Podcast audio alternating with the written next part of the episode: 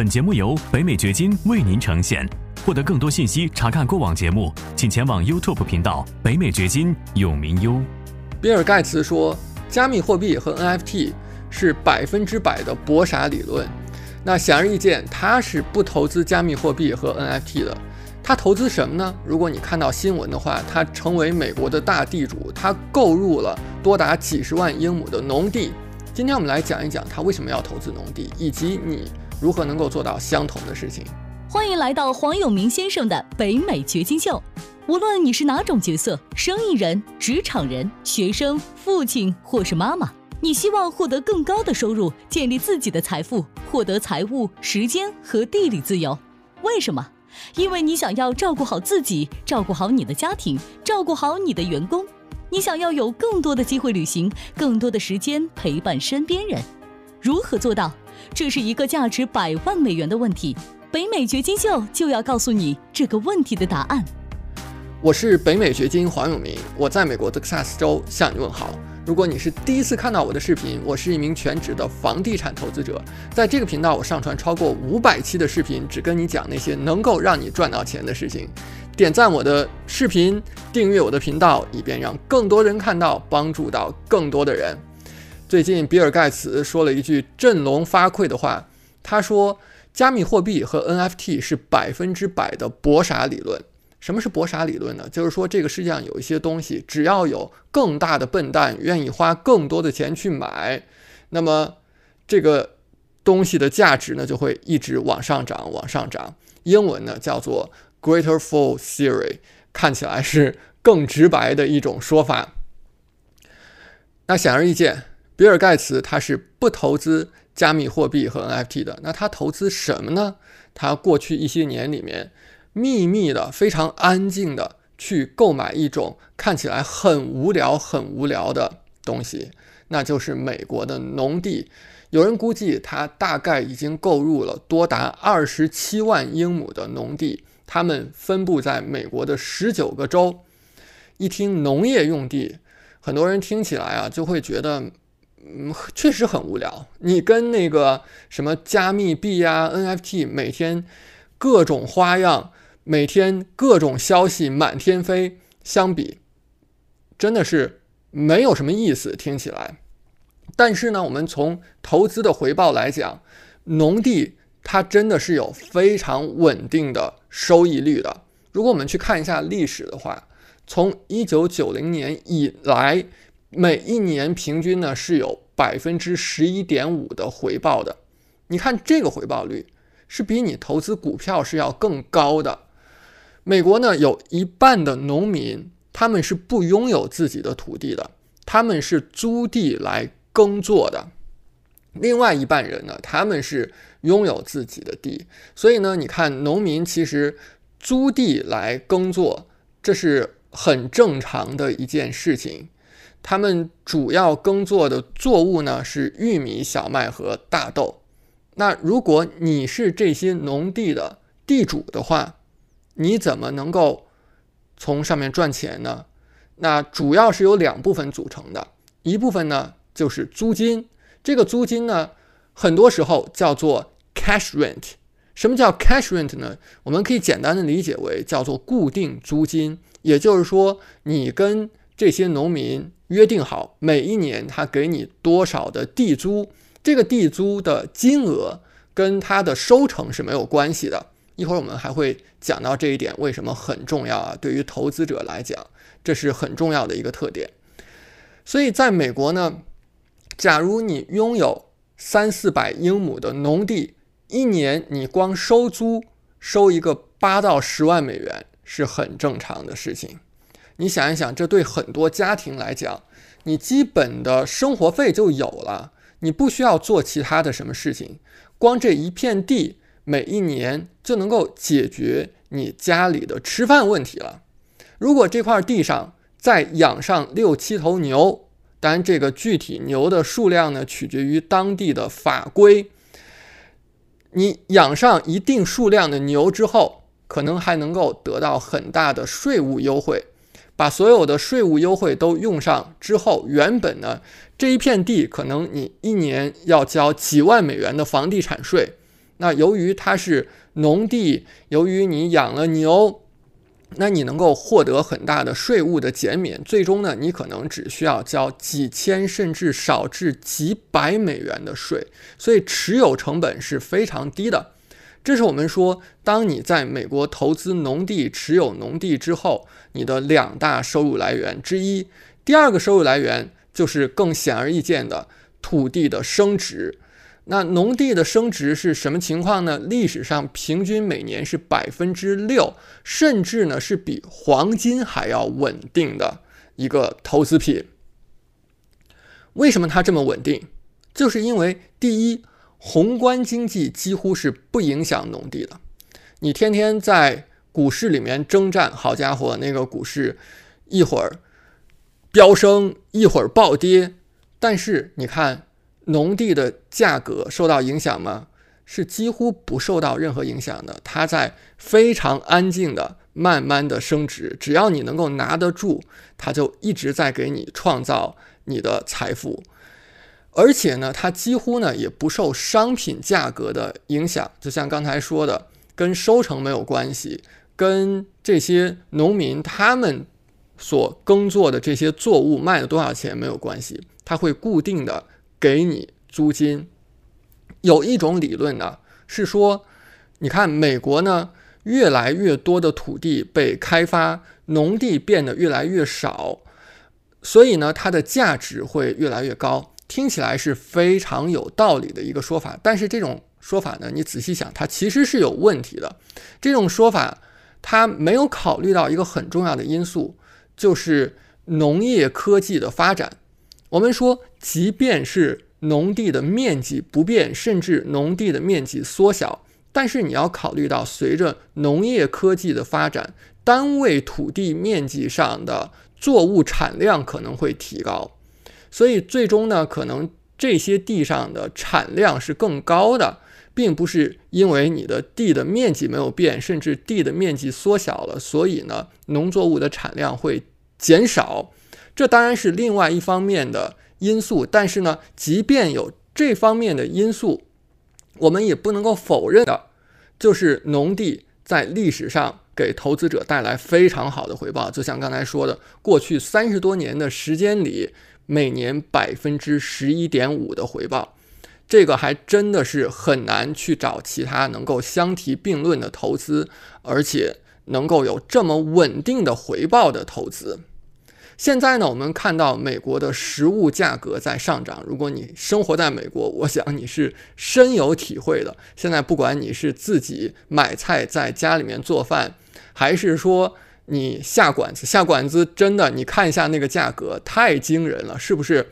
而且呢，现在有很多的估计呢，是说未来几十年当中，人们对食物的需求量是会增加。很大的幅度的百分之七十到百分之一百这样去增加，那这种时候，对于投资农地来讲，可能就是一个很好的时机。你看，连外国人都在美国买了大量的农地，可能你不知道，外国人在美国买了多达三千万英亩的农地，而且呢，它这个占比还在。升高，现在的占比呢是百分之二点五，听起来比例不是很大，但是这个比例呢是在升高的。我们讲了这么多投资美国农地的优点，而且吸引人的这些地方，有没有让你对投资美国的农地产生了更大的兴趣呢？这个地方我想讲一下，我们去投资、去建立财富非常重要的两个原则。第一个原则就是要做无聊的投资。为什么要做无聊的投资呢？因为你去追求那些闪亮亮的新生事物，往往这些新生事物都是短命的。更可能的一种情况是你成为那个博傻理论当中更大的笨蛋，是不是？那有一个原则，有一个特点是。如果一个东西它存在的时间越长，它可能是越稳定的，它可能存在的时间就会更长，就会越长。就像我们去投资出租房，这些住宅过去几百年里，不管是在美国，不管是在欧洲，不管是在哪个国家，它都非常稳定的在给房东带来收益。你说未来二十年、五十年里面，这种情况会发生变化的可能性有多大呢？非常小。但是相比之下，刚刚诞生的新生事物 NFT 啊、加密货币啊，你说未来二十年、五十年，它还会存在吗？它还会有这么高的价值吗？没有人知道，因为它太新了。同样，农地，你想一想，过去几百年、上千年，就有地主，就有农民，这种听起来很无聊的投资，恰恰是最稳定的投资。第二个，我们投资的原则是要做难一点的事情，越容易的事情越不容易赚到钱。你恰恰呢是需要做一点难的事情。农地投资难吗？它确实要难一点。为什么呢？它的投资的门槛首先就比你去买房要更高。一块农地可能要几百万美元，而不是几十万美元去买房。另外，更重要的是，即便你手上有几百万美元，可能你也很难去找着那些值得投资的 deal。为什么呢？因为农地的换手率是低的，也就是说，现在的业主他拿到这些地之后，并不会说我过个三年五年，这个地价涨了我就把它卖了，他可能拿几十年，甚至会传承给下一代，所以。你想要找着那些可以去购买的地，本身就是一个挑战。但是正是因为它有这些门槛，有这些挑战，它有这些难点，所以呢，当你能够买下来一块地的时候，你真的就会相当的有福气了。你真的就会超过了其他的人。也就是说，它的门槛高了以后，你把其他的竞争都挡在了门外。那如果说你想要简单一点去投资农地，有没有方法呢？也有方法。比如说最简单的方法就是投资那些农地的 REITs。你去看股市上面是有一些 REITs，他们是专门持有农地的。可是呢，这种投资方法是不是违背了咱们前面所说的初衷呢？你投资农地本身就是想让它跟那些金融的波动。隔离开来，而你现在又去投资了股市上面的 REITs，是不是？它也会受到金融市场的影响，所以农地本身的特点呢就没有充分的发挥出来。另外一种选择，比 REITs 可能更好的、更稳定的一种选择，就是众筹的方式。现在呢，美国有一些众筹的平台，他们专门是去购买这些农地的。也是大家集资一起来投资农地，但是跟 REITs 的区别是什么？第一，它是非上市的；第二呢，就是你投资的其实是一家 L C 当中的一部分。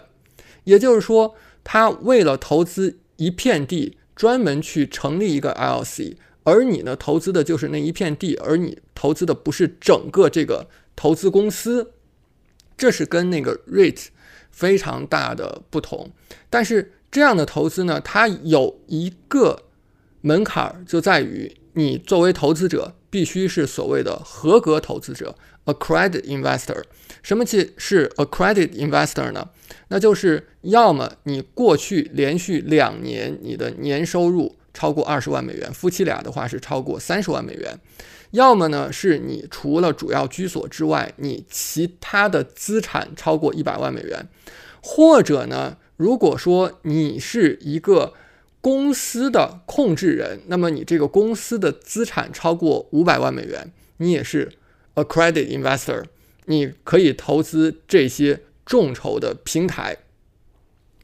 但是作为我个人，你知道，如果你问我的话，我认为你应该怎么去投资农地？我认为你应该直接去购买农地，你不要去搞众筹，不要去投这些。REIT，如果你有实力的话，你应该去做难一点的事情。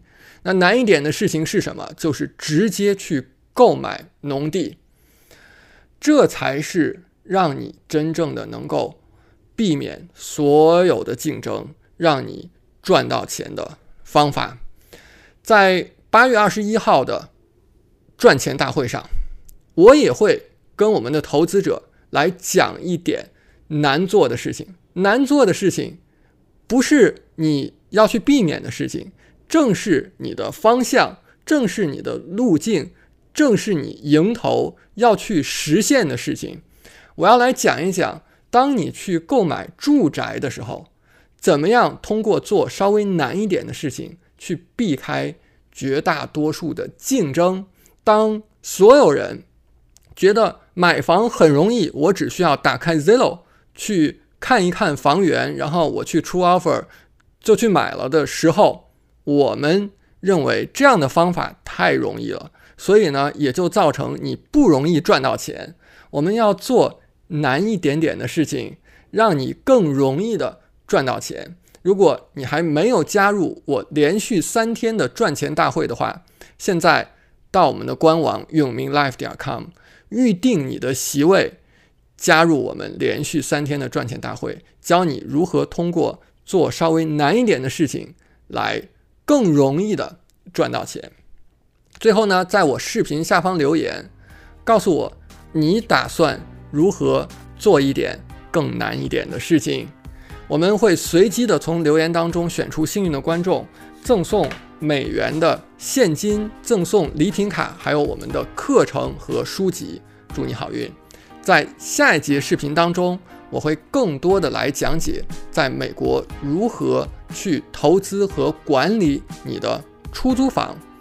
点击下方的视频，有更多的细节。我们在下一节视频当中见。感谢你的收听，请记得订阅本频道，以免错过我们的更新。